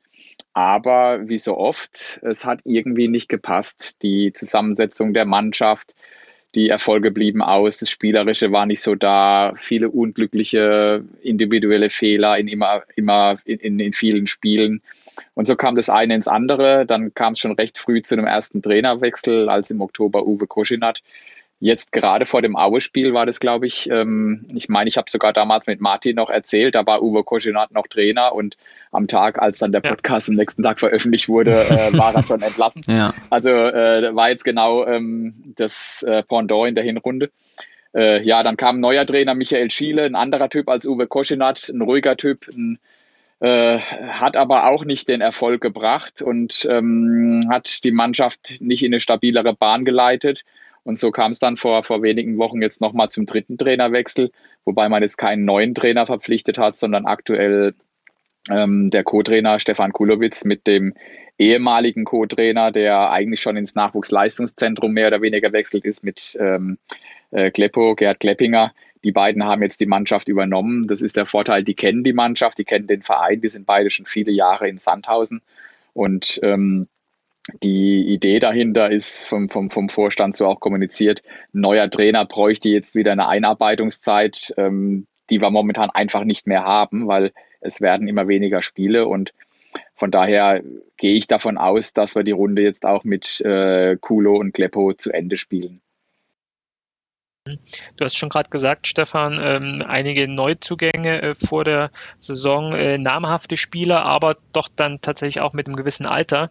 Ähm, das hat äh, unseren Hörer Max äh, zu der Frage bewogen, ähm, hat denn der älteste Kader keine Lust auf Abstiegskampf? Hängt es vielleicht damit zusammen? Das weiß ich nicht. Also ich, ich, mag, ich mag auch nicht sagen, dass die Mannschaft nicht will, weil, weil Einsatz äh, Zweikampf, alles Mögliche. Das, das ist auf jeden Fall vorhanden. Ich glaube, beim Spiel, im Spielerischen fehlt es bei uns dieses Jahr definitiv nach vorne. Und ähm, ich mag nicht sagen, dass die Mannschaft keine Lust auf, Klassen, auf, auf, auf äh, Klassenerhalt hat. Ich glaube, jetzt gerade in den letzten Spielen ist schon so eine gewisse, man merkt ein bisschen schon den Einsatz, dass der da ist und dass die die Situation angenommen haben. Aber ähm, die, die Rädchen passen nicht so genau ineinander ich weiß nicht, ob es das Alter wirklich ist, weil wir haben ja auch ein paar ältere Leute, die, die ihre Leistung bringen, wo es klappt, aber es gibt halt auch ein paar Leute, wo diese Erwartungen, die man an sie hat, eigentlich gerade nicht erfüllen und das ist halt, äh, und dann kommt so, wie gesagt, ein, äh, dann, dann verletzen sich jetzt Spieler, wir haben gerade viele Ausfälle. Das ist dann so eine, so eine Negativspirale und da ist es oft dann auch ganz schwierig, einfach wieder rauszukommen. Mhm. Ja, jetzt kommt ihr äh, nach Aue zu uns. Ich hatte äh, vorhin schon in der Anmoderation gesagt, ähm, das Hinspiel ging 4 zu 1 aus. Du hast auch gerade schon gesagt, das war das erste Spiel von eurem äh, neuen Trainer damals. Ähm, Nochmal kurz zusammengefasst, das war das Spiel auch nicht das einzige von Aue in diesem Jahr, in dem es äh, zwei Elfmeter gegen uns gab. Den ersten habt ihr noch reingemacht, den zweiten habt ihr versemmelt, weil Martin Mendel den gehalten hat. Auf jeden Fall war das so, so ein bisschen der Knackpunkt, kann ich mich noch erinnern. Und danach ging es dann, dass Aue 1-2, 1-3, 1-4 dann äh, entsprechend das Spiel gewonnen hat. Und ja, äh, auch das eines der Auer Spieler war, wo man wirklich sagen konnte im Nachgang, das war ein verdienter Sieg. Ähm, Tobias, als unser Statistikspezi, ähm, du hast da bestimmt ein paar Statistiken für unser ähm, Heimspiel gegen Sandhausen parat. Ja, man muss, muss sagen, also Sandhausen ist eigentlich ein Gegner, ähm, der uns sehr, sehr gut liegt. Also wir haben insgesamt 19 Mal gegen sie gespielt, also viermal in der dritten Liga und 15 Mal in der zweiten Bundesliga. Ähm, haben neun Siege davon getragen, sechs Unentschieden und viermal verloren bei einer Tordifferenz von 18 zu 17. Sandhausen, muss man sagen, spielt eine ganz schön gruselige Saison. Gerade die Auswärtsbilanz ist äh, sehr es ist sehr besorgniserregend, also dass man sagt, von zwölf Auswärtsspielen gab es nur einen Sieg und elf Niederlagen zu, äh, bei einer ja, äh, beim Torverhältnis von 8 zu äh, 27. Der beste Torschütze ist äh, Kevin Behrens, der beste Vorlagengeber ist Nils Rösler. Äh, sie haben wirklich namhafte Spieler, also gerade Kevin Behrens ist namhaft, der, dann äh, Keteruel ist namhaft, Alexander Eswein und Julius Biada. Aber wie schon unser lieber Gast schon richtig gesagt hat, da greift einfach auch vieles nicht zusammen. Und ich denke, der stabilste Spieler, den ich jetzt wahrgenommen habe bei Sandhausen, ist, äh, ist Julius Biada, der, ähm, auch wenn er nur ein Tor gemacht hat, doch relativ konstant auch seine Leistung abruft. Das sage ich jetzt mal als Außenstehender, der ähm, einfach durch eine relativ gute Schusskraft und durch re äh, relativ gute Fernschüsse auffällt. Ebenso auffällig sind für mich äh, Tim Kister und Dennis äh, Diekmeyer. Und Tim Kister ist einfach ein, es ist ein gestandener Abwehrspieler, der einfach durch eine enorme körperliche Präsenz, ähm, aber auch durch eine gewisse äh, hohe Aggressivität einfach auch auffällt. Und Genau, und Dennis, Dennis Diekmeyer, der ja in, äh, der ja in 2000 Tor, Tore schießen erlernt hat, ist einfach für mich einfach, das ist für mich eine, eine coole Socke. Äh, der ist ein guter, guter Zweikämpfer, kann gute Flanken, ist relativ schnell, hat, hat eine relativ gute Ausdauer. Und wenn ich so am schillerndsten von allen finde, ist natürlich Daniel Keteroel, der einfach äh, ja, eine, eine bombastische Schuss- und, und Sprungkraft einfach auch mitbringt. Also eigentlich so von dem Team, was sie haben, ist es jetzt keiner, die in absolute Abstiegsnot stecken müssten. Ja, dem kann ich eigentlich weitestgehend zustimmen, ja. Aber ähm, die Realität sieht halt anders aus und, und vielleicht greife ich auch gerade nochmal das Hinspiel auf. Das war eigentlich so ein typisches Spiel, wie wir diese Saison ganz viele hatten. Ich glaube, wir hatten geführt sogar und hätten dann durch den zweiten Elfmeter, du hast es erwähnt, 2-1 in Führung gehen müssen. Ja. Hätten wir 2-1 in Führung gehen können oder müssen vielleicht sogar. Elfmeter ja. ist eigentlich eher ein Muss. Ähm, dann geht das Spiel vielleicht äh, in, in eine andere Richtung. Dann kam, und dann kommst du aber in so eine Spirale, dass dann halt äh, schnell, schnell das Gegentor noch bekommen hast, das 1 zu 2, wenn ich mich erinnere, und, und dann verlierst du das. Und so hatten wir ganz viele Spiele. Wir waren oft auch Spiele in Führung gelegen. Jetzt gerade vor ein paar Wochen zu Hause gegen KSC gehst du mit der 2-0 Halbzeitführung in die Pause ähm, versemmelst dann am Schluss verlierst du das 3 zu 2. Ähnlich gegen Braunschweig, ein Heimspiel führst du 2-0, kriegst in der letzten Minute dann noch den 2-2 Ausgleich. Und so gab es ganz viele Spiele, die so einfach unglücklich liefen. Natürlich unglücklich, äh, irgendwo spielt sich das auch in der Leistung wieder, die die Mannschaft dann auch oft in der zweiten Halbzeit nicht mehr abgerufen hat. Aber so, so erklärt sich dann natürlich auch ein bisschen unsere Situation hier ähm, am Ende der, äh, der Tabelle. Und die Werte, die du eben Statistik, statistisch vorgelesen gelesen hast, die, die passen, denke ich, auch schon so. Äh, man muss aber dazu sagen, gerade jetzt ein paar Kollegen, äh, Julius Biada war jetzt lange verletzt, hat heute wieder sein erstes Spiel gegen Düsseldorf gemacht, ähm, aber man hat gemerkt, da fehlt noch einiges. Der ist definitiv noch nicht wieder in der Form ähm, wie vor seiner Verletzung. Tim Kister war heute gesperrt. Äh, wir hatten heute viele gesperrte Spieler. Da werden einige wieder zurückkehren, aber du hast auch erwähnt, Kevin Behrens, eigentlich unser gefährlichster Angreifer, wird am äh, nächsten Wochenende fehlen. Der hat heute seine fünfte gelbe Karte bekommen. Ja, gut oh. für uns, würde ich sagen, Martin. Wen, wen du jetzt noch gar nicht genannt hattest, ist Nils Rösler, der, äh, der war ja früher bei Fendo Kapitän in, in Holland, aber Also ich habe gerade mal die Statistiken geguckt, äh, die, die Noten, die er so hat, sind eher mittelmäßig. Das wundert mich eigentlich schon, weil, also ich habe ihn aus der Eredivisie eigentlich als einen sehr guten Spieler in Erinnerung und hatte mich auch gewundert, dass er zu euch dann auch gegangen ist. Also er hatte in der Vorrunde auch eine Phase, wo er öfters mal auf der Bank gesessen ist, hat sich jetzt mittlerweile schon so ein bisschen einen Stammplatz erkämpft, aber ist auch gerade ähm, gerade an der, an der Grenze, weil wir doch eine, eine recht starke Innenverteidigung haben. Wir haben mit äh, Alexander Zirov, mit äh, Gerrit Nauber, mit Tim Kister und mit Nils Rösler eigentlich fast vier gleichwertige Innenverteidiger und dann hängt es davon ab, wie spielen wir. Spielen wir mit äh, Dreier-Fünfer-Kette und so weiter. Ähm, ich glaube, Nils Rösler ist, ist ein guter und er hat auch schon viele gute Spiele gemacht. Aber ich glaube auch, dass es nochmal ein Unterschied ist zwischen der holländischen Ehrendivision und der, der, der Bundesliga oder auch der zweiten Bundesliga. Und ähm, ich glaube, vorhin hattest du es erwähnt, er hat jetzt schon einige äh, Assists gemacht. Äh, Finde ich gut, gefällt mir gut. Ähm, aber äh, so arg viel Tore haben wir natürlich insgesamt noch nicht gemacht und dann ist es schon bezeichnend, wenn ein Innenverteidiger äh, bei den Assists ganz vorne liegt. Da ist was dran, definitiv. Ja. ja. Ja gut, dann äh, würde ich mal kurz darauf überkommen, ähm, mal zu tippen. Dann äh, sind wir doch gerade so in dem, in dem Gefühl drin, äh, wie das Spiel ausgehen könnte. Ähm, Stefan, wir tippen immer am Ende unseres ja. Interviews. Und ja, fragen dich doch mal als Gast zuerst. Was tippst du denn mit für das Auswärtsspiel deiner Sandhausener in Aue? Also ich hatte neulich auf Twitter, ich glaube, das war nach dem Auswärtsspiel in Braunschweig, als wir in der 91. Minute in der Nachspielzeit durch einen genialen Freistoß von Felix Groß äh, noch 1-0 verloren haben. Und äh, die Statistik habt ihr auch erwähnt, das war die elfte Niederlage im zwölften Auswärtsspiel. Da habe ich gesagt, eigentlich, äh, wir schicken die Punkte vorher äh, nach auswärts, wir bleiben daheim, äh, ruhen uns lieber aus und konzentrieren uns auf die Heimspiele. Das würde dann eher für eine Niederlage sprechen. Aber äh, ich sage einfach mal, wir brauchen die Punkte. Wir müssen diesen verdammten Auswärtsfluch irgendwie beenden. Und äh, von daher wäre ich mit einem Punkt in Aue zufrieden. Wenn es drei werden, natürlich umso besser. Martin, wie ist dein Tipp? Ich glaube, wir müssen noch korrigieren. Das heißt äh, Sandhäuser. Das ist, das ist der Erzgebirger, wird auch nicht gerne Erzgebirgler genannt. Ähm, ja, ich habe mir heute die zweite Halbzeit gegen Düsseldorf angeguckt. Ähm, ich fand es ehrlich gesagt äh, gar nicht schlecht. Also ich glaube auch mit, mit so einer Einstellung und so einer Taktik kann man auch in Aue Punkte holen, vielleicht sogar dreifach. Ähm, und ich sage auch, äh, Sandhausen hat ja auch nichts zu verlieren. Also bei so einem Spiel und ich denke, dass das dann 1-1 endet. Tobias? Also Jetzt ich, einen raus. Also ich baue, ich baue auf die Auer äh, Heimstärke und ich glaube auch an das, an das Gesetz der Serie. Und ich glaube, es wird ein harter Kampf, aber Aue hat dort Wut im Bauch nach dem Spiel heute und wird äh, Sandhausen mit 2 zu 1 besiegen. 2-1 ist auch mein Tipp, äh, auch eher aus dem Punkt heraus, dass wir auch mal wieder Punkte brauchen. Ich glaube, wir haben jetzt drei Spiele hintereinander äh, nicht gewonnen äh, und nur einen Punkt geholt. Und ähm, ich glaube, da kommt Sandhausen gerade recht, da mal wieder einen Heimsieg zu holen.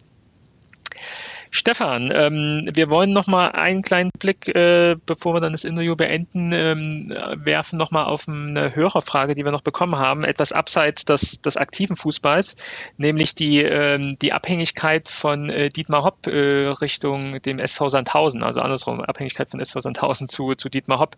Ähm, für uns als Außenstehenden ja immer als eine der Galionsfiguren da unten bei euch in der Ecke, natürlich immer relativ Richtung ähm, Hoffenheim blickend, aber ähm, wie ist ist denn da die, die, die Abhängigkeit vom SV Sandhausen zum äh, Dietmar, wo ist der Impfstoff äh, Hopp? Ja, ich glaube, du sagst richtig. Also wir würden sofort unterschreiben, äh, äh, von ihm noch ein paar Millionen zu bekommen, wenn er uns den Impfstoff mit auf den Tisch legt, den er schon seit Herbst versprochen hat. Er hat nur das Jahr damals nicht genannt und ich glaube, das war definitiv ja. nicht letztes Jahr. Wahrscheinlich wird es auch, äh, ja gut, sind wir mal optimistisch, dass es diesen Herbst gemeint war. Nee, aber äh, Spaß beiseite. Ähm, es gibt keine Abhängigkeit des SV Sandhausen zu Dietmar Hopp.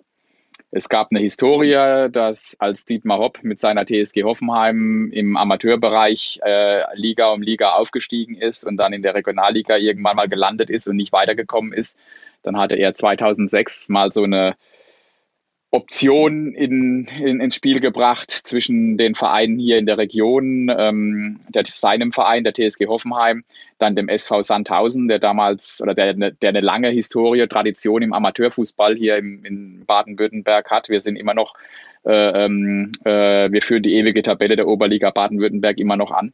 Und dann noch mit dem ähm, FC Astoria Waldorf, das ist der Wohnort von Dietmar Hopp, wo auch seine Firma, die SAP, ähm, ihren Sitz hat. Da gab es mal diese, diese äh, Idee, einen Verein, fusionierten Verein zu machen. Da investiert er dann viel Geld mit rein und er wollte den sogar dann noch nach Heidelberg verpflanzen mit so einem Kunstnamen FC Kurpfalz Heidelberg. Ähm, das hat man sich auch in Sandhausen am Anfang mal angehört und ähm, es wurde dann aber mehr oder weniger, kam dann da so raus, dass das eigentlich so eine äh, Sandhausen wird es in dem Sinne dann so nicht mehr geben und dann wurden die Gespräche von Sandhausen irgendwann dann auch abgebrochen und äh, dann hatte Hopp aber richtig investiert in Hoffenheim und hat sie dann letztendlich ja hochgeboxt äh, bis in die Bundesliga. Ähm, aber da hat sich dann eigentlich auch schon die ich sage jetzt mal, was heißt, es gab ja auch keine Abhängigkeit zu diesem Zeitpunkt, aber da hat sich der Weg Hopp und Sandhausen eigentlich getrennt. Ähm, es ist so, dass ähm, die SAP, Sponsor auch des SV Sandhausen ist. Die haben auch eine Werbebande und haben auch eine Loge. Allerdings, äh, SAP ist nicht mehr Hop. Hop hat da überhaupt nichts mehr zu sagen. Also die sind ein Sponsor wie viele anderen äh, in dieser, in unserer Region auch. Ähm, und ähm, es ist auch so, dass sein Sohn, der Daniel Hopp, der hat mit Freunden auch eine Loge bei uns im SV Sandhausen, hat auch äh, viele Freunde hier im Umfeld. Also das ist dann eher über die Sohn, über die Ebene vom, vom, vom Daniel Hopp, der auch Geschäftsführer bei den Adlern Mannheim im Eishockey ist. Ähm, der ist öfters mal in Sandhausen im Stadion, aber das ist eine normale Loge, wie, äh, wie andere Leute sie sich auch gekauft haben. Ansonsten ist, äh, ist nicht so, dass Dietmar Hopp äh, den Geldbeutel aufmacht und jetzt für Sandhausen, Sandhausen einen Cateruel oder einen äh, Dennis Diekmeyer kauft.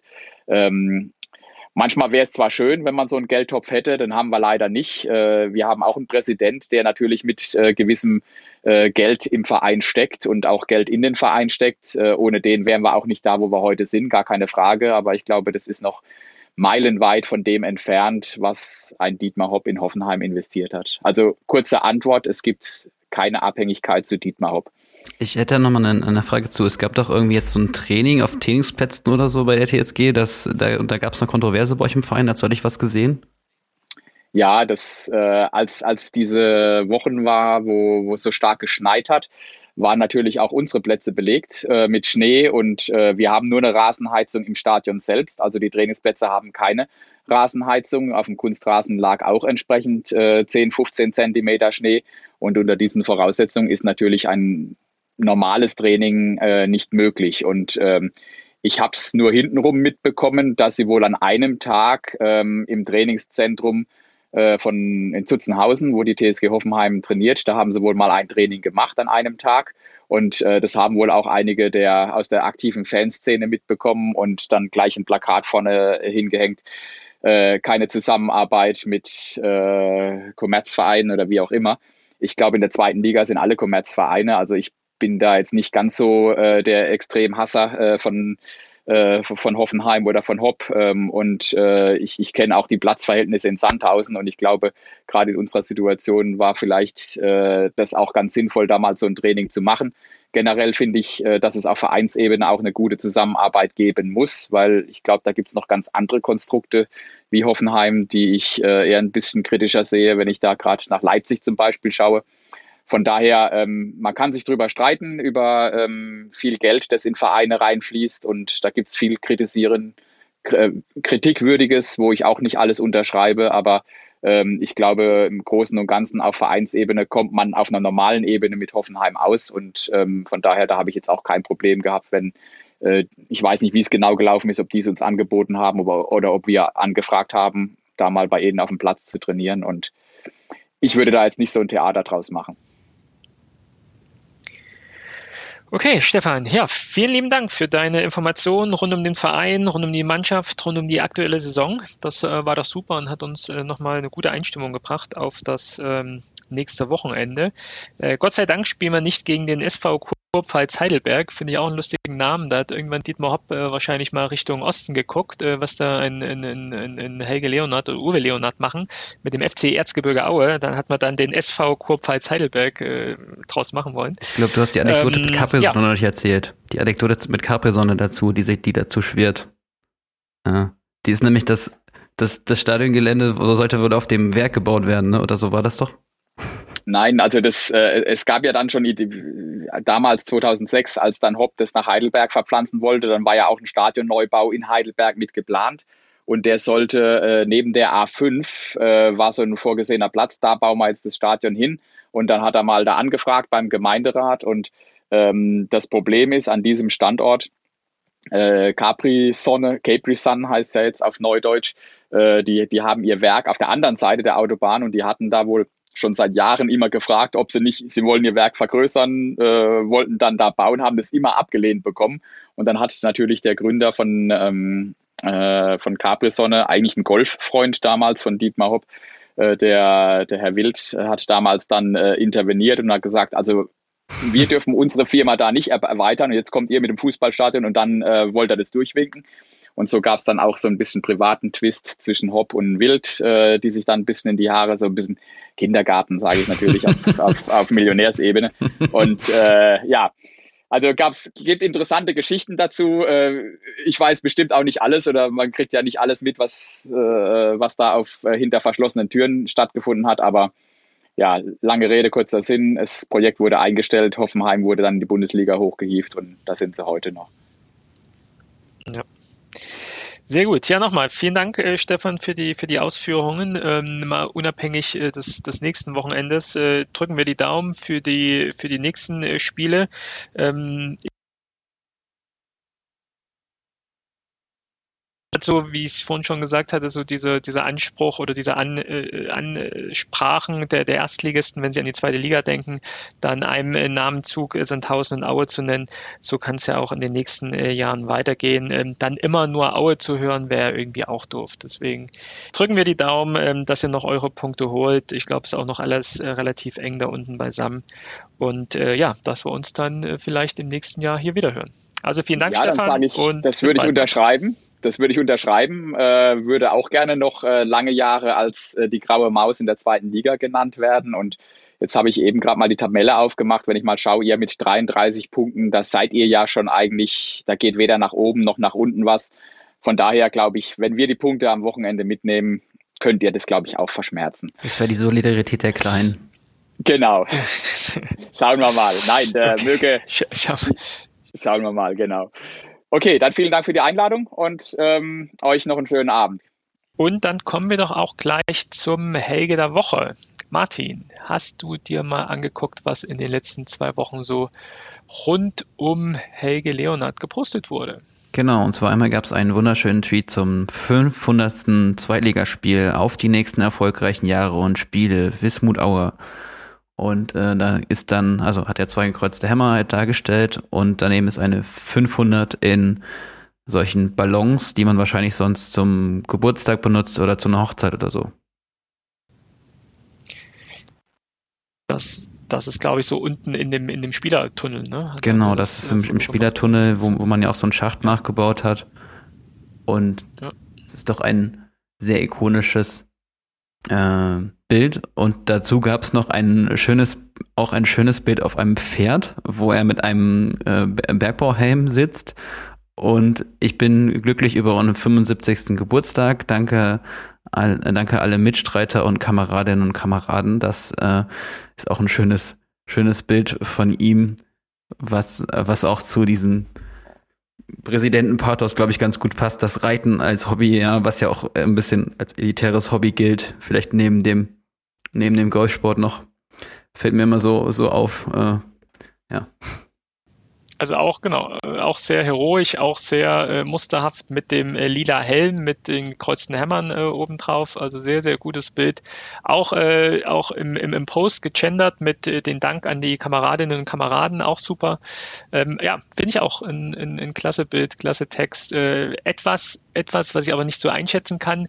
Ähm, bei dem Pferd, wenn ihr euch das Bild anguckt, bei dem Pferd ist so ein Balken über den Augen, wie wenn man sozusagen jemanden normalerweise ja bei Personen irgendwie so unkenntlich machen will. Aber da ist so ein weißer Balken über den, über den Augen vom Pferd. Ich glaube, das ist nur Zufall äh, oder ist nur irgendwie im Bild mit drin. Reflexion, oder? Etwas, äh, aus. Wie bitte? Das ist eine Reflexion von der Auf also bei der Aufnahme gewesen würde ich sagen. Ja, ja, genau. Also irgendwas, irgendwas Zufälliges. Ne? Das ist natürlich jetzt keine unkenntliche Machung des Pferdes, aber es äh, sieht irgendwie schon, äh, schon gut aus. Aber vielleicht ja, würde äh, Leonard ja auch auf den Golfplatz passen. Das, das würde, würde, kann er vielleicht ja da mal Dietmar Hopp mal reden, ob er nicht irgendwelche Transfers noch machen kann von der TSG Hoffenheim. Vielleicht mal, vielleicht, vielleicht mal bei Dietmar anrufen, äh, einmal anfragen, wo der Impfstoff bleibt und dann nochmal, ob man nicht mal eine Runde Golf miteinander spielen möchte. Warum nicht? Sehr gut, dann kommen wir doch schon zum Ende unserer aktuellen Folge. Wir möchten noch auf zwei Dinge hinweisen. Zum einen ähm, geht es jetzt gerade um, in Sachsen äh, wurde uns auch so zugespielt, ähm, das Haribo-Werk in Wilgau-Haslau wurde äh, geschlossen und beziehungsweise soll geschlossen werden. Äh, Haribo äh, sieht es nicht mehr als selbstverständlich an, dass in Wilgau-Haslau ähm, Haribo-Gummibären produziert werden sollen. Ähm, was wir auch sehr schade finden, ähm, weil ich glaube auch ähm, ein Investor, der, ich glaube Katjes auch, wollte sich einkaufen. Das hat sich dann auch zerschlagen und leider jetzt die ja, Mitarbeitenden von Haribo Wilgau-Haslau mehr oder weniger auf der Straße stehen. Äh, da drücken natürlich die Daumen, dass auch da relativ schnell wieder neue äh, Arbeitsplätze gefunden werden. Aber was da ähm, sehr, sehr spannend ist, dass es ein Solidaritätsschreiben gab, beziehungsweise äh, eine große Unterstützungswelle aus verschiedenen ähm, Ebenen, von verschiedenen Seiten ähm, aus Sachsen oder aus der Umgebung. Und Wickau-Haslau ist ja jetzt eher Zwickauer Gebiet und äh, klar, der FSV Zwickau hat sich ja auch solidarisch ähm, äh, mit den Mitarbeitenden ähm, gezeigt. Aber auch unser Verein, der FC Erzgebirge Aue, hat sich wohl ähm, ja, äh, gemeldet ähm, bei der Belegschaft, beziehungsweise hat auch ihre Solidarität ausgedrückt und hat auch ja, ihr Unverständnis ausgedrückt, dass diese äh, Betriebsstätte, die es glaube ich jetzt schon seit äh, Anfang der 90er da in Weger-Hoslau gibt, ähm, geschlossen werden soll. Was wir sehr schade finden, aber eben auch da entsprechend schön, dass sich der Verein hier positioniert und sagt, ähm, das finden wir nicht gut und wir stellen uns hier auf die Seite der sächsischen äh, Mitarbeitenden und bringen das auch ganz offiziell zum Ausdruck. Ist doch äh, eine gute Sache. Und da ist es auch ganz egal. dass der, ähm, dass der Standort in der Nähe von Zwickau ist. Ich habe das Ding, äh, also ich sehe das Werk immer, wenn ich mit dem Zug nach Aue fahre und also mir, mir ist diese Zwickau an, also diese Zwickau-Connection habe ich da gar nicht so mit, sondern eigentlich verbinde ich es immer mit Fahrten nach Aue. Also das ist, ja. Ja, gibt sicherlich auch äh, einige Aue-Fans dann unter den Beschäftigten halt äh, von Haribo. Aber ähm, das heißt, äh, beim nächsten Einkauf im Supermarkt überlegt euch dreimal, ob ihr Haribo kauft. Und dann noch eine schönere Sache, ähm, das ist äh, oder kann auf jeden Fall zu einer sehr spannenden Sache werden, denn ähm, jetzt müssen wir etwas in die Geschichte zurückgehen äh, von ähm, Erzgebirge Aue, beziehungsweise damals dann noch äh, Wismut Aue, damals wahrscheinlich sogar SC Wismut Karl Marxstadt. Denn 1960 sind wir angetreten im Pokal der Landesmeister, weil wir 59 Meister geworden sind. Und äh, damals wurde noch die Meisterschaft im Kalenderjahr ausgetragen und deswegen starteten wir im Pokal der Landesmeister 1960, 61 im Sommer bzw. im Herbst. Und ähm, uns wurde zugelost äh, damals im September der nordirische Meister Clenevin FC oder FC Clenevin. Ähm, auf jeden Fall ähm, ja, der, der, der nordirische Vertreter ähm, äh, im, im Landesmeisterpokal. Und leider haben aber die Briten uns äh, Auern äh, damals nicht die Einreise gestattet äh, nach Nordirland sodass dann dieses Spiel nicht zustande kam. Im Endeffekt hat dann die UEFA eingegriffen und man hat noch versucht, das Spiel irgendwie zu verlegen. Auf jeden Fall ähm, wurden diese zwei Spiele nicht gespielt und Aue wurde zum ähm, Sieger erklärt und ist dann in die nächste Runde ähm, eingezogen. Aber das ist sozusagen, oder das sind noch zwei Spiele, die sozusagen eigentlich gespielt werden müssten, aber so nicht gespielt wurden. Und jetzt gibt es eine Initiative, äh, die, die, die, die, die Wurzeln davon kann ich gar nicht mehr so richtig nachvollziehen, aber auf jeden Fall äh, scheint es eine offizielle Anfrage zu geben von unserem Verein äh, Erzgebirge Aue bei Glenavin FC. Die gibt es auch tatsächlich heute noch, spielen in der ersten äh, nordirischen Liga.